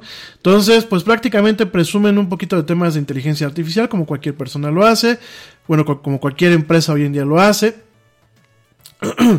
este, hay un tema en donde eh, hay eh, una evolución o una un avance en el término de fotografía computacional, que ya lo platicamos en su momento, pues lo mismo que hace el iPhone a su manera, lo mismo que hace el Pixel a su manera, pues Samsung ha actualizado su software para poder generar mejores fotografías y aquí nos vamos con las características de los sistemas de cámaras, ¿no? En el caso eh, del Galaxy S20 contamos con tres cámaras, una cámara eh, de ultra gran angular, como la que tiene el iPhone, de 12 megapíxeles, eh, f2.2, que bueno, es la apertura de diafragma, un gran angular de 12 megapíxeles, eh, de apertura de diafragma de 1.8, es un lente bastante rápido, y un telefoto de 64 megapíxeles con una apertura de diafragma de 2.0, ¿no? Tiene un zoom híbrido, eh, es decir, el zoom, eh, perdón, un, zoom óptico híbrido de tres aumentos, tiene un zoom eh, amplificado de 30 aumentos y bueno, pues tiene además este una, una, una cámara para selfies de 10, ma- de 10 megapíxeles con un lente normal de eh, f2.2, que bueno, pues es la apertura de diafragma, ¿no? Esa es la versión estándar, ¿no? Perdón que esté metiendo términos de fotografía, pero pues es prácticamente con lo que está intentando Samsung vender este año sus teléfonos, ¿no? Luego de este del S20 viene el S20 Plus, ¿no? El S20 Plus tiene la misma cámara, eh, las mismas tres cámaras del, del S20 normal, tiene la misma cámara ultra gran angular, ang- ultra gran angular, tiene la misma cámara de gran angular y la misma cámara de telefoto. Exactamente ahí son lo mismo, ¿no? Lo único que agregan es que tiene un sensor adicional para poder eh, de alguna forma capturar lo que es la información de profundidad y sobre eso poder ajustar lo que es la profundidad de campo después de que ya se tomó la foto. Ojo, el iPhone, queridos amigos, porque el otro día tuve una discusión con alguien de este tema, el iPhone lo tiene. El iPhone 11, 11, 11 normal y el iPhone 11 Pro tienen la capacidad de poder modificar lo que es eh, la profundidad de campo en postproducción con un programa especial, con una aplicación especial que se llama Focus. No viene de forma nativa, aunque el sensor sí tiene la capacidad de capturar esta información de profundidad y suministrársela a este tipo de aplicaciones para poder modificar lo que es la profundidad de campo. ¿Qué es la profundidad de campo? Es lo que nos da el, enfoque y el desenfoque entre diferentes componentes de la imagen, a grosso modo, ¿no? Grosso modo, pues es lo que nos hace lo que es la profundidad de campo, ¿no? Entonces, eso es lo que tiene el S20 Plus contra el S20 normal, ¿no? Principalmente es el tamaño y este sensor adicional, ¿no? ¿Cuál es la otra parte que tiene el, eh, ahora sí, el Ultra? Porque acuérdense que es el 20, el 20 Plus y el 20 Plus, el 20 el Ultra, ¿no? El 20 Ultra tiene su cámara de ultra gran, gran angular igualita a los, los otros dos teléfonos, pero tiene una cámara gran angular de 108 megapíxeles con la misma apertura de diafragma, tiene un sensor bastante grande y tiene un telefoto de 48 megapíxeles con una apertura de diafragma un poquito más un poquito inferior que es de 3.5 no eh, el zoom híbrido óptico es de 10 aumentos y tiene un zoom eh, de super resolución así le llaman de 100 aumentos no con su sensor de eh, profundidad de campo y la cámara selfie tiene es una cámara de 40 megapíxeles con eh, una apertura de diafragma del 2. de 2.2 este eh, f2.2, ¿no? Grosso modo, grosso modo, pues es, es, las diferencias entre el tema de las cámaras, ¿no? Tú me vas a decir, oye Yeti, ¿y a mí de qué me sirve todo esto? Bueno, lo que sirve en el, en el aparato más grande, en el Ultra, en el Ultra para lo que te sirve todo esto, es para que tus fotos, si tú eres mal fotógrafo, las puedas arreglar una vez que ya las tomaste. Punto número uno. Punto número dos, sirve para tener más detalle en, cada componente de la fotografía. Es decir, que si yo, yo me tomo una foto ahorita con el suéter que tengo, pues casi casi se me van a ver el, el, tejido del suéter, la barba que tengo, pues se me van a ver hasta la última cana. Si tengo arrugas, se me va a ver hasta la última arruga. Y prácticamente son cámaras que sirven para darnos cuenta de lo imperfecto que es este mundo, ¿no? Porque este tipo de cámaras, con esta densidad en cuanto a píxeles y esta resolución, lo que van a hacer, aunque todas las, todas las fotos que salen son de 12 megapíxeles, como lo son prácticamente la mayoría de los teléfonos en el mercado, aunque todas las cámaras, eh, su imagen, la imagen más grande es de 12 megapíxeles, el que tú tengas sensores tan grandes, porque son sensores enormes, te sirven para que todo ese detalle que se captura lo sintetizas en una imagen más chica. Obviamente se nota mucho más detalle todavía, porque lo que estamos haciendo es de una imagen ya grande, se está aplicando una reducción, pero muchas veces cuando tú reduces, amplificas el detalle de los diferentes componentes de la imagen, te, estamos te va a permitir, de acuerdo a lo que alcanzamos a ver allá en el evento, hacer correcciones una vez que ya se tomó la foto y va a permitir un zoom de 100 aumentos en donde los sensores, eh, además de utilizar el zoom óptico, aplican algo que todos los teléfonos aplican, que se llama eh, sensor cropping. Lo que hace el, sensor cropping es de que el sensor toma una imagen, ¿no? Y lo que se hace es se hace un aumento a un pedacito de esa imagen. Háganse cuenta que ustedes tienen una imagen en Photoshop, le hacen como si fuera CSI de aumentalo, y eso es lo que hace. Por supuesto, cuando tú tienes un sensor muy grande y tú haces ese, aumento a ese pedacito de la imagen, pierdes menos detalle y generas menos ruido a cuando tu sensor es pequeño. Es lo mismo que cuando tú tienes, mandas imprimir imágenes, por ejemplo, para una revista, que las mandas en 300 dpi o las mandas en, en calidades un poco más superiores, es exactamente lo mismo.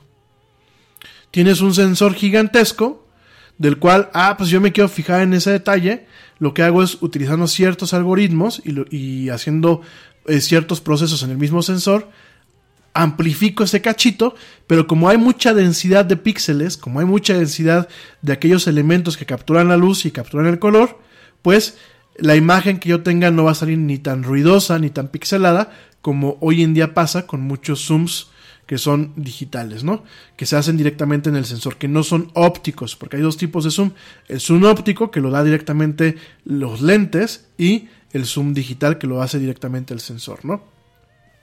En ese sentido, para el S20 Ultra, lo que hizo Samsung es que incluyó un, lentes de zoom doblado. ¿A qué se le conoce eso? O recortado. A que el cuerpo del zoom no está directamente en el en, el, en la joroba de la cámara. El cuerpo del zoom eh, es como una especie de periscopio. Háganse de cuenta que el sensor está en un costado del teléfono, hay un pequeño túnel, hay un par de prismas y un par de espejos, y lo que hacen es como si fuera un telescopio. Todos los lentes van eh, desplazados de forma lateral en la parte posterior del teléfono, porque si no, pues imagínate, te quedaría una mega jorobota. De por sí la joroba del sistema de cámaras del Samsung ya, ya hace ruido, ¿no? Pero para que no quede una mega joroba, lo que hace es que todos esos componentes ópticos, todos esos componentes de cristal, eh, elementos, así se conocen a los diferentes eh, lentes que componen un lente, valga la redundancia, esos, estos elementos se ponen en un arreglo como si fuera de un, de un periscopio, en donde la luz entra, pega en un espejo, el espejo lo refleja a través de todos los lentes, eh, ese, ese haz de luz llega a otro espejo, ya con todos los ajustes que hicieron esos lentes, y ya directamente pega en el sensor de zoom, ¿no? Entonces, eh, con todo esto que te digo, son teléfonos muy interesantes. Es un teléfono que no es nuevo lo que está haciendo, porque ya Huawei lo hizo en el P30 el año pasado para poder tener este super zoom. Eh, no es una cosa nueva. De hecho, bueno, eh, tampoco es nada nuevo el tema de los eh, estos tipos de super sensores, en donde tienes más de 100 megapíxeles. Esto ya lo viene haciendo teléfonos chinos desde, el año pasado, por ejemplo, como el Mi, uno de esos teléfonos de la marca Mi, ya tenía este tipo de sensor tan gigante. Pero en este caso, bueno, pues se la está jugando Samsung. Y te digo, le está entrando al juego de a ver quién la tiene más grande. A ver quién tiene. Pues ya no podemos meter 10 cámaras en un teléfono, ¿no? A pesar de que Nokia Nokia sí lo hizo. Ya platicaremos en su momento de. Hay un teléfono de Nokia que creo que no ha salido todavía al mercado, pero que tiene 8 cámaras en, el, cuerpo del teléfono, ¿no? Pero en este caso es. Pues ya, ya me quedé sin cámaras. Pues a quién tiene el zoom más grande, ¿no? Y así están jugando un poquito el tema, ¿no? Habrá, habrá, que ver Apple que lanza este año con el iPhone. A mí me parece que el iPhone 11 Pro eh, me sigue gustando mucho el teléfono como tal. Eh, los tres lentes me gustan mucho, los algoritmos. Yo ya platicaremos de todo esto eh, en su momento. Mañana yo creo que nos, nos, nos, platicamos un poquito acerca de todos estos temas. Pero vamos a ver que, ahora con qué jalada nos va a salir Apple este año, ¿no? Porque si Apple, que ya si Samsung está saliendo con su tema de, pues mira, tengo un chorro de cámaras y un super zoom ultra, o como dicen aquí en México, impresionante. Bueno, pues ahora vamos a ver Apple con qué va a salir, ¿no? Y yo entiendo que es interesante, ¿no? Yo, por ejemplo, como alguien que, pues sí, soy creativo, eh, de creativo de profesión, ¿no? No creativo de, ay, qué creativo es el Yeti, ¿no? Sino creativo de profesión, ¿no? Que sí a veces, este, por ejemplo, tomo muchas fotografías, por ejemplo, para el tema de los bienes raíces, que ustedes saben que, bueno, pues traen por ahí ando intentando hacer mis pininos, pues también se toman fotos, ¿no? Eh, el no tener que cargar con todo el equipo, pues por supuesto que es una comodidad, ¿no? Y bien dicen que la mejor cámara es la cámara que tienes a la mano y que la cámara no hace al fotógrafo, ¿no? Entonces, por un lado yo entiendo y esa parte de, mi gusto por la fotografía como un tema eh, profesional, pero también como un tema eh, de, de, hobby, porque yo tengo aquí esta dualidad, me gusta tomar fotos por hobby, pero también me tengo que tomar fotos por temas profesionales. Eh, por supuesto que me llama la atención este tipo de teléfonos en cuanto cuántas veces podré yo dejar mi cámara, mi DSLR, cuántas veces la voy a poder dejar en casa. En ese sentido, me llama mucho la atención, ¿no? Pero por otro lado, yo estoy viendo aquí un estancamiento.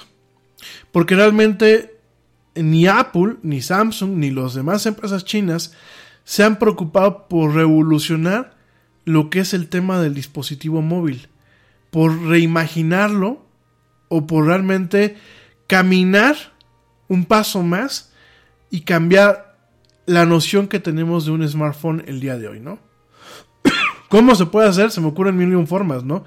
Inclusive convirtiendo el teléfono en un wearable, eh, haciéndolo, no sé, eh, con la capacidad de que sea la base de muchos otros tipos de experiencias usuario, eh, qué sé yo, ¿no? Hay, bastantes cosas, cosas que no se están haciendo. No estamos viendo este brinco que en su momento dio Apple hace, pues prácticamente 12 años, con el iPhone, en donde no es que él inventó el, el, el, smartphone, los smartphones ya existían. Y ya existían desde prácticamente principios del, de los años 2000, ¿no? Con los teléfonos de Nokia, con los teléfonos de, Samsung, el mismo, en su momento, el, tema de las PDAs, ¿no? Que estuvo muy de moda en aquel entonces, pues todo ese tipo de cosas ya estaban ahí, ¿no? Lo que hizo Apple fue colocarlo y mercadearlo adecuadamente en el mercado. Hacerle un buen marketing y hacer algo que no fuera ni difícil de, usar y que fuera accesible en el momento de, de, no solamente de, no de comprarlo, por supuesto que el iPhone nunca fue accesible, ¿no? Sino en, el momento de, no de usarlo solamente, sino de traerlo, de aprovecharlo, ¿no? Eh, yo me acuerdo que los teléfonos con cámara de Nokia eran teléfonos de nicho.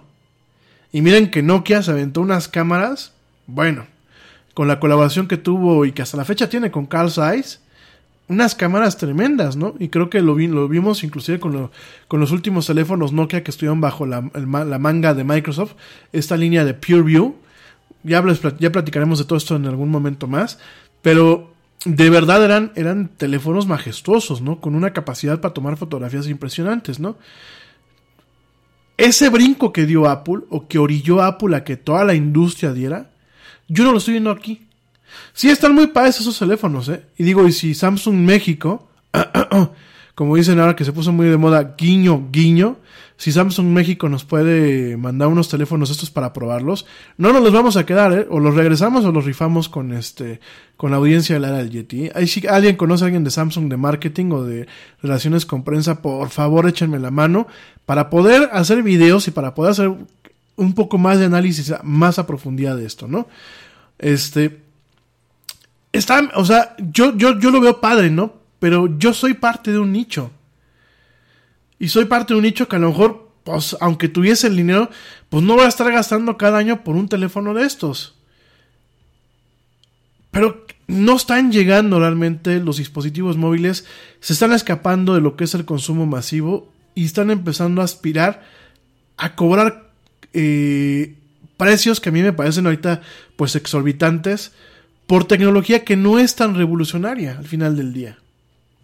Entonces, eh, realmente, bueno, estamos viendo estos teléfonos, que ya en su momento platicaremos un poquito más a fondo de ellos, pero estamos viendo, pues además de su sistema de cámaras, ha habido un tema de mejoría en lo que es la experiencia de Android para Samsung. Te recuerdo que cada fabricante tiene su propia experiencia para Android. Como vamos con el tiempo, ya estamos colgados, pero bueno, este, vemos que eh, los tres teléfonos van a utilizar el procesador eh, comento, cometí un error, no es el 855 Plus, es el 865 Snapdragon de Qualcomm.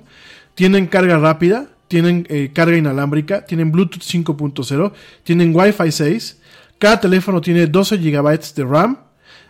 Todos tienen 128 GB por default de almacenamiento, aunque se pueden expandir con una tarjeta micro SD.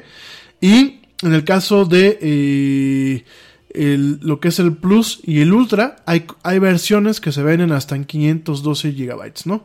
La batería, eh, las baterías son muy grandes en los tres teléfonos. Esperemos que a Samsung no le, no le falle la batería y les exploten como pasó con las Notes. El, el 20 tiene una batería de 4000 mAh el Plus de 4500 mAh y el Ultra de 5000 mAh, ¿no? Son teléfonos eh, anchos, son grandes, son eh, toscos en muchos aspectos y bueno, son teléfonos que son muy interesantes, salvo por el precio. Eh, sí, yo lo sé, yo lo sé.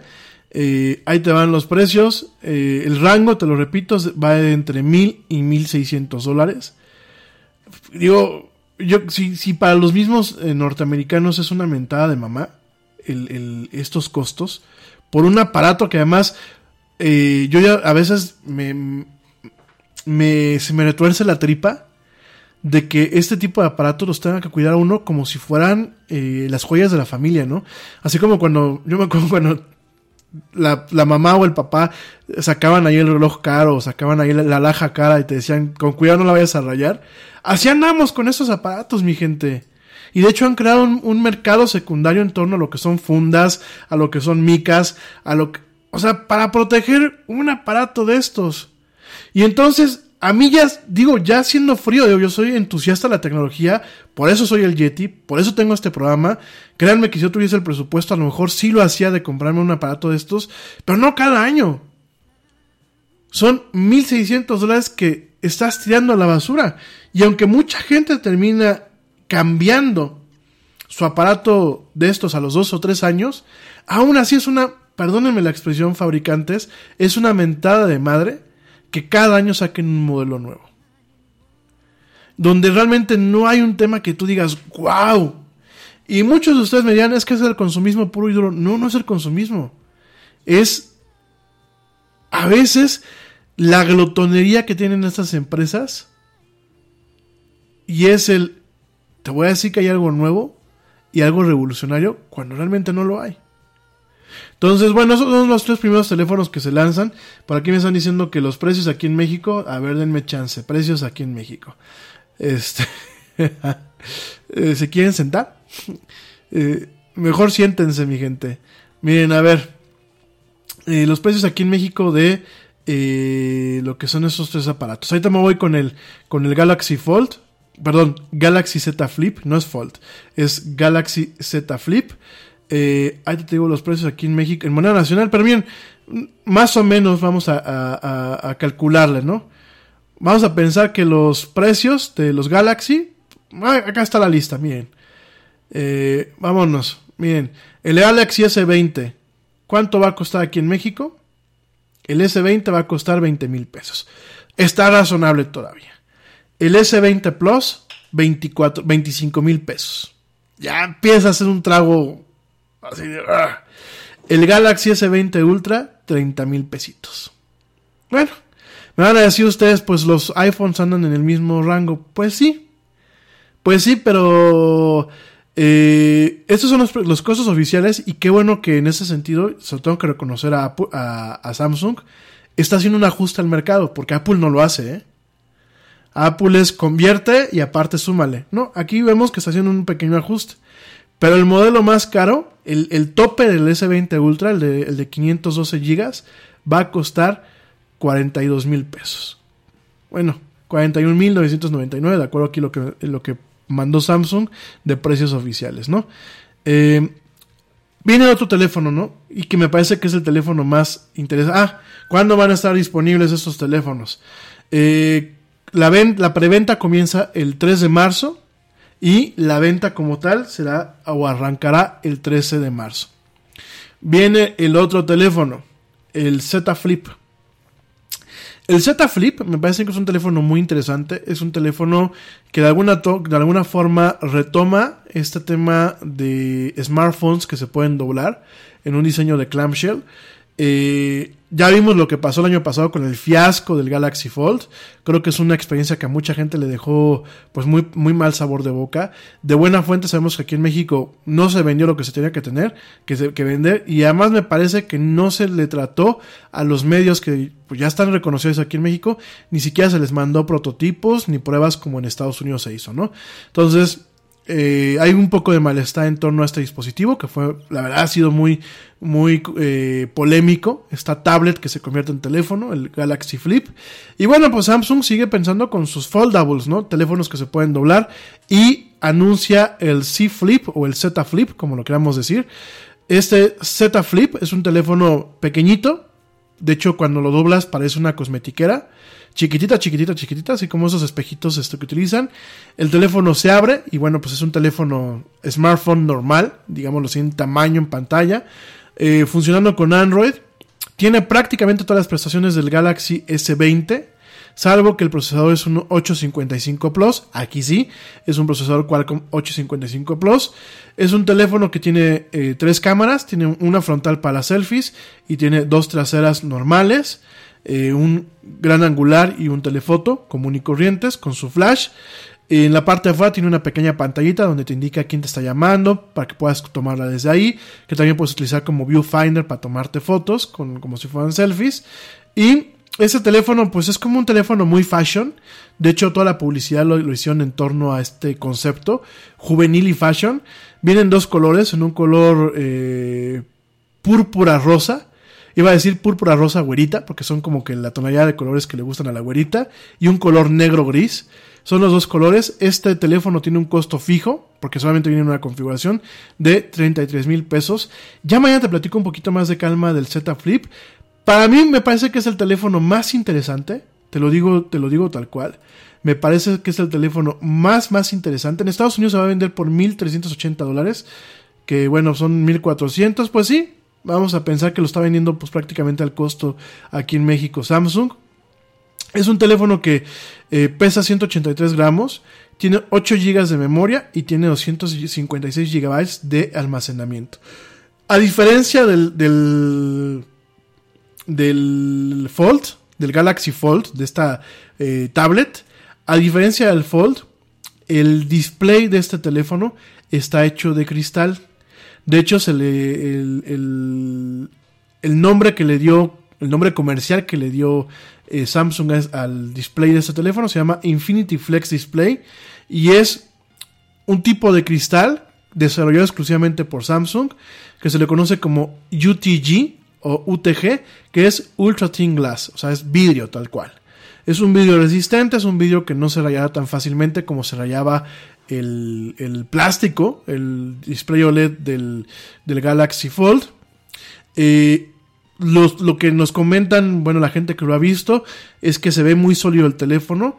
Eh, el teléfono se puede doblar totalmente o se puede mantener en ciertas posiciones. Te digo, como si fuera un espejito de esos de maquillaje con la polvera, se puede mantener en esa posición. De hecho, Google y Samsung han trabajado en un modo especial para Android para poder manejar eh, pues este tema de, no de multipantallas pero de, tener una pantalla eh, dividida en dos y poder manejar diferentes componentes de una aplicación en cada una de las dos pantallas de acuerdo al modo en el que está funcionando eh, realmente se ve resistente lo que es el hinge, la bisagra del teléfono. Se ve bastante resistente, se ve bastante cuidada. Me parece que obviamente, pues sí, Samsung aprendió los errores. Eh, es un display de 6.7 punto- de 6.7 pulgadas. Eh, tiene dos baterías, una en cada eh, cachito del, del cuerpo del teléfono. Y bueno, es un teléfono bastante interesante que llega en dos colores. En algún momento llegará en un color dorado. Realmente, insisto, es un teléfono principalmente enfocado a gente joven y un teléfono muy fashion. Ya nos tocará verlo. Pero bueno, me parece que es el teléfono más interesante de los cuatro que lanzó el día de ayer Samsung, ¿no? Es el teléfono que de alguna forma intenta redefinir cómo vemos a un teléfono inteligente, ¿no? Con ese tema de los teléfonos que se pueden doblar, como lo hizo el año pasado con el Galaxy Fold y como lo hizo Motorola este año con el Razor, que no ha salido al mercado, ¿eh? Lo presentaron, pero realmente no ha llegado al mercado todavía, ¿no? Ya también estaremos al tanto. Ya también contactamos a Motorola a ver si nos mandan una de esas, un- una unidad para eh, dar un análisis en video de la unidad. Digo, si alguien conoce a la gente de marketing o de, o de relaciones con prensa de Motorola y nos quiere echar la mano para que el Yeti pues te evalúe uno de esos aparatos, pues con todo el gusto, ¿no? Y eh, se los voy a agradecer muchísimo. ¿Cómo vamos de tiempo? Híjole, ya estamos, pero colgadísimos, colgadísimos, colgadísimos. Bueno, para reponer los, los demás días. Eh, mañana te platico, pero bueno, ayer en el mismo evento de Samsung, Microsoft y Samsung eh, anunciaron una sociedad para eh, lo que es el streaming de eh, Xbox, lo que es el proyecto xCloud, que aparentemente pues, va a venir incorporado en los teléfonos nuevos de Samsung. Ya mañana lo platicamos con un poquito más de calma. Y déjame, te platico algo rápido, que igual mañana lo vamos a poder platicar. Eh, el tema aquí en México, pues sobre todo mi gente de América Latina, antes de que me pongan carita así de, ya va a empezar a hablar solamente de México, lo platico para que como dice el dicho, cuando ve las barbas de tu vecino mojar, perdón, cortar, pon las tuyas a remojar. Y yo les decía el año pasado, no, el antepasado les decía que me preocupaba mucho que en Estados Unidos eh, la presidencia del señor Trump, el gobierno, pues estaba acabando con lo que era el tema de eh, lo que era pues la neutralidad de la red, ¿no? Cuando hablamos de neutralidad de la red, ¿a qué me refiero? La neutralidad de la red es un tema en donde la red es libre como tal. Es decir, yo quiero ver eh, Netflix, yo estoy pagando mi cuenta de Netflix y pago mis datos, lo veo a la velocidad que me permite mi línea. Eh, yo estoy viendo Claro Video y lo quiero ver a la velocidad que me da mi línea, ¿no? Cuando se acaba la neutralidad es cuando a lo mejor Telmex dice, yo tengo un servicio que se llama Claro Video. Si tú quieres ver, si tú quieres ver Netflix en mi plataforma, o me pagas más para que yo te habilite alta velocidad en Netflix, o sencillamente ellos pueden tener la preferencia de decir, no, no quiero, ¿eh? No puedes ver Netflix en mi plataforma. O lo que han hecho en muchas empresas, el que dicen, ah, tú quieres Netflix ilimitado, te lo incluyo. Eso es romper un poco el tema de lo que es la neutralidad de la red, ¿no? Eso ya pasó en Estados Unidos. Aquí en México eh, hay indicios de, de, que ocurren estas cosas, pero no están legalizados. No hay nada en la ley ni en los organismos reguladores que digan, tú Telmex, el día de mañana tú puedes decirle a tu cliente, ah, ¿quieres ver Netflix? Me, pagas la, membresía de Netflix y, y, aparte me pagas un bono para que yo te dé la máxima velocidad de Netflix. Porque la máxima velocidad, tus 200 megas o tus 400 megas que tienes contratados, te los doy, pero para mi, para mi servicio de Claro Video. Pero si tú quieres ver Netflix con tus 400 megas, me tienes que pagar un complemento. Fíjense, eso es lo que ocasiona el que se rompa la neutralidad de la red. Y bueno, pues aquí en México, ¿qué más podía pasar? Digo, está claro que el gobierno que llegó, y sobra que lo diga en mi programa, es un gobierno nefasto con mayúsculas. Como todos los que hemos tenido, nada más que este se lleva el premio. Digo, hay que reconocer que en México no hemos tenido buenos gobiernos, pero este es el peor de todos, y ya es mucho decir. Y ahora resulta que el Instituto Federal de Telecomunicaciones llamó a consulta público el anteproyecto de lineamientos en donde se abre la puerta al trato preferencial, es decir, al rompimiento de la neutralidad de la red y a la censura con lineamientos de gestión del tráfico. Fíjense nada más. Al respecto, la Red de Defensa de los Derechos Digitales advirtió que esos lineamientos que el Instituto Federal de Telecomunicaciones puso a consulta pública amenazan la neutralidad de la red y la libertad de expresión. Así como usted lo escucha, eh, yo escuchaba el día de, creo que fue ayer o antier, escuché en un programa de radio, que no voy a decir el nombre del programa de radio, escuchaba a un disque experto hablando de estos temas, ¿no? Y dio muchas notas que ya mañana las platicaré con un poquito más de calma, algunos mitos, como por el, mito de que eh, los asistentes digitales le pasan tu información al FBI, a la CIA y bueno, ese tipo de cu- cuestiones de conspiración que no son, ¿no? Eh, ¿Hay censura en México en las plataformas digitales? Sí la hay. El gobierno constantemente hace ciertas peticiones de retirar contenidos en las plataformas de redes sociales de Google, pero son principalmente eh, desplazados o lo son impulsados por lo que es la COFEPRIS aquí en México, que es la Comisión Federal de Protección al, temas de la salud, ¿no? La COFEPRIS dice, oye, eso es un- una cura milagrosa, quítala de ahí, ¿no? O esto es una, una, una cuestión que puede causar desinformación, quítalo de ahí. Realmente el gobierno, pues no ha metido sus pezuñas en el tema de la libertad de expresión total. Pero con estos nuevos lineamientos, el gobierno tendrá la facultad, sobre todo lo que es la Secretaría de Gobernación, de agarrar y decir, ¿sabes qué? Pues no me pareció lo que el Yeti dice, bájalo. Tal cual, ¿eh? Y miren, eh, yo entiendo que por un tema de seguridad nacional y para un tema de cuidado de la desinformación se preste. El problema es que los gobiernos, lo sabemos que aquí en China no son transparentes, no son claros, no son eficientes. Y si tú le das esta posibilidad al gobierno de empezar a meter sus pezuñas, porque hay que decir las cosas como son, de empezar a meter sus pezuñas mugrosas en lo que es el tema de la libertad de, la- de las redes, bueno, ya nos veo aquí este, en una situación muy delicada. eh, no solamente con este presidentucho que tenemos, sino con los que, los que puedan venir, porque a lo mejor de los locos, pues este ahorita es el más loco que hemos tenido hasta el momento, ¿no? Quién sabe el día de mañana qué clase de mierdas nos lleguen, ¿no? Pero este, imagínense nada más que el gobierno tenga la facultad real de agarrar y decir, pues no me gusta lo que dice el Yeti, bájalo de la red, prohíbelo, censúralo. Porque para allá va esto. Eso por un lado, y por el otro lado, este tipo de lineamientos están abriendo la puerta a que empresas proveedoras del servicio de Internet como Telmex, ATT, Televisa, con el caso de Easy y eso, favorezcan a sus propios servicios, de tal forma que se perjudique la innovación y la competencia que viene, ¿no? Que fue lo que está pasando en Estados Unidos. Háganse de cuenta que, pues a lo mejor eh, yo, yo, yo lanzo un nuevo Uber, ¿no? Ah, no, pero como Telmex ya le entró al tema de, de Uber, a Telcel ya le entró al tema de Uber, pues a mí me bloquea. Porque tiene la facultad de bloquearme o de ofrecer una versión acotada de mi servicio. Entonces, eh, la verdad esto es muy, muy lamentable lo que está haciendo México. Entiendo que una parte de estos lineamientos, sobre todo la parte que va enfocada al tema de la protección de eh, derechos de autor en Internet y de la propiedad industrial, sé que va muy de la mano con algunas obligaciones que se firmaron en el TIMEC, en ese nuevo tratado de libre comercio eh, entre México, Estados Unidos y Canadá. Me queda muy claro, ¿no? Pero hay otra parte que se está emulando directamente eh, las cosas como se hicieron en Estados Unidos y que realmente, pues si allá se, están volviendo un tema de dolor de cabeza, pues aquí no les digo, ¿no?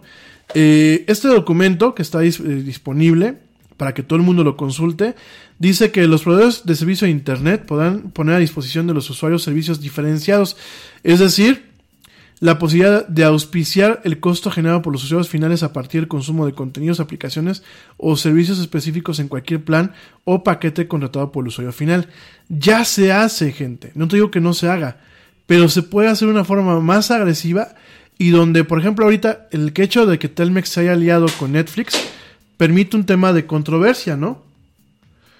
Hay un tema en donde se, legalmente en algún momento cualquier otra, otro, otra empresa pueda agarrar y decir, oye, yo le entro a este quite, ¿no? O sea, ¿sabes qué? Meto una, una, demanda y quiero que Telmex, por su preponderancia, eh, no deje de ofrecer lo que es el servicio de Netflix, ¿no? Pero con una ley así, no hay forma. Y, y lo único que hacen es que, pues, eh, haces más preponderantes a las empresas que ya son preponderantes en estos términos, ¿no? Le estás dando un tamaño tremendo a lo que es ATT o a lo que es Telmex, que pues bueno, sigue siendo Telmex, y es que además de todo esto, las empresas de Internet no podrán ofrecer, publicitar, comercializar o contratar como un servicio de acceso a Internet el acceso restringido de los usuarios finales a cualquier contenido, aplicación y servicio. Lo que quiere decir que si Telmex o AT&T ofrecen acceso restringido a aplicación a aplicaciones, esto no puede ser considerado como servicio de acceso a Internet y no puede ser vendido o publicitado como tal. Fíjense nada más. Oye, pues es que yo no puedo ver Netflix. ¿Por qué? Porque pues, no viene incluido en mi paquete. Ah, cabrón, pero pues si yo tengo que pagar una membresía directamente a Netflix, sí. Pero mi proveedor, como no me lo está manejando como si fuera algo parte de Internet, se lo tengo que pagar como un complemento. Fíjense nada más. Digo, ya, ya igual mañana tocamos el tema con profundidad porque ya me voy, ya me colgué del tiempo ahora sí. Además de todo esto, además de todos estos dolores de cabeza, en el anteproyecto de los lineamientos de gestión y administración de redes eh, se encuentra lo que es la censura gubernamental al facultar a las autoridades a solicitar bloqueos en Internet, cosa que ya se hace en muchos países y que implicaría una grave violación a la libertad de expresión en línea. Entonces, fíjense nada más, los proveedores de, de, servicios de Internet podrán bloquear de manera temporal o permanente el acceso a contenidos, aplicaciones o servicios a los usuarios finales, ¿no? Fíjense nada más. En este sentido, eh, eh, pueden y lo justifican ellos como una congestión excepcional o temporal de la red, en donde yo diga, ay, güey, como que siento muy congestionado Internet, bloquealo, ¿no? Vamos a pensar en un tema en donde la gente esté muy molesta eh, sobre un tema de gobierno en alguna ciudad, como pasó en Venezuela y como pasó en otros países, y digan, no, pues está muy saturado, bloquealos, ¿no? Situaciones de emergencia o de seguridad nacional previstas en la ley, y aquí hay que acordarse que la ley en México es muy amplia, con un chorro de lagunas, a petición expresa de la autoridad competente y a petición expresa del usuario final. Fíjense nada más. Entonces, eh, son temas muy delicados. Son temas en donde se está tratando de romper lo que son los lineamientos de neutralidad de las redes. Que bueno, hay un artículo, el artículo 145 de la Ley Federal de Telecomunicaciones y Radiodifusión del 2014, en donde los concesionarios y autorizados que presten el servicio de acceso a Internet deberán sujetarse a siete lineamientos, los cuales son libre elección de los usuarios para acceder a cualquier contenido, aplicación o servicio ofrecido por los proveedores, no discriminación de la calidad del servicio que prestan los proveedores de acuerdo con los contenidos o aplicaciones que visiten los usuarios, los proveedores deberán preservar la privacidad de los usuarios y la seguridad de la red. Los proveedores deberán publicar en su página de internet la información relativa a las características del servicio que ofrecen. Los proveedores podrán gestionar el tráfico y administrar la red de acuerdo con los lineamientos del IFT. Los proveedores deberán preservar un mínimo de calidad en el servicio que ofrecen y el IFT debe fomentar a través de los lineamientos el desarrollo sostenible de infraestructura, ¿no? Eh, de hecho, bueno, pues lo que es eh, el, el R3D, que bueno, es el, eh, el, órgano que protege los derechos digitales, la red de defensa de los derechos digitales aquí en México, dice que pues directamente este anteproyecto no cumple con los requisitos establecidos en el artículo 145 de lo que es la Ley Federal de Telecomunicaciones y Radiodifusión. Y realmente están haciendo un llamado a las personas usuarias de Internet, organizaciones, empresas, startups, proveedores de servicios, aplicaciones o contenidos en Internet, y sobre todo las que son pequeñas y medianas, a participar en esta consulta pública y expresar el rechazo ante este anteproyecto, ¿no? Fíjense nada más, ya de por sí tenemos un gobierno asqueroso en todos esos términos y ahora quiere imponer ciertas cuestiones que uno, van a fomentar la censura en Internet por parte de ellos y dos, van a, favor a favorecer a sus cuates. Y aquí en México, para quien no sepa pues quién es cuate del presidente en turno, pues este señor Carlos Slim, ¿no? Porque esta ley lo único que lo va a favorecer va a ser a él. Realmente a los demás proveedores pues no. Así que bueno, decía aquí el señor, la mafia del poder, pues no, la mafia del poder no se crea ni se destruye, solamente se transforma, ¿no? Pero bueno, mi gente ya me voy, ya me eché dos horas de programa, ya les repuse por los días que no estuve con ustedes al aire. Mañana nos escuchamos en punto de las 7 de la noche en una emisión más de esto que es la era del Yeti. Gracias por acompañarme, pórtense mal, cuídense bien, nieguenlo todo. Y bueno, pues como dice el tío Yeti, vámonos. ¿Por qué? Pues porque ya nos vieron. Nos escuchamos el día de mañana.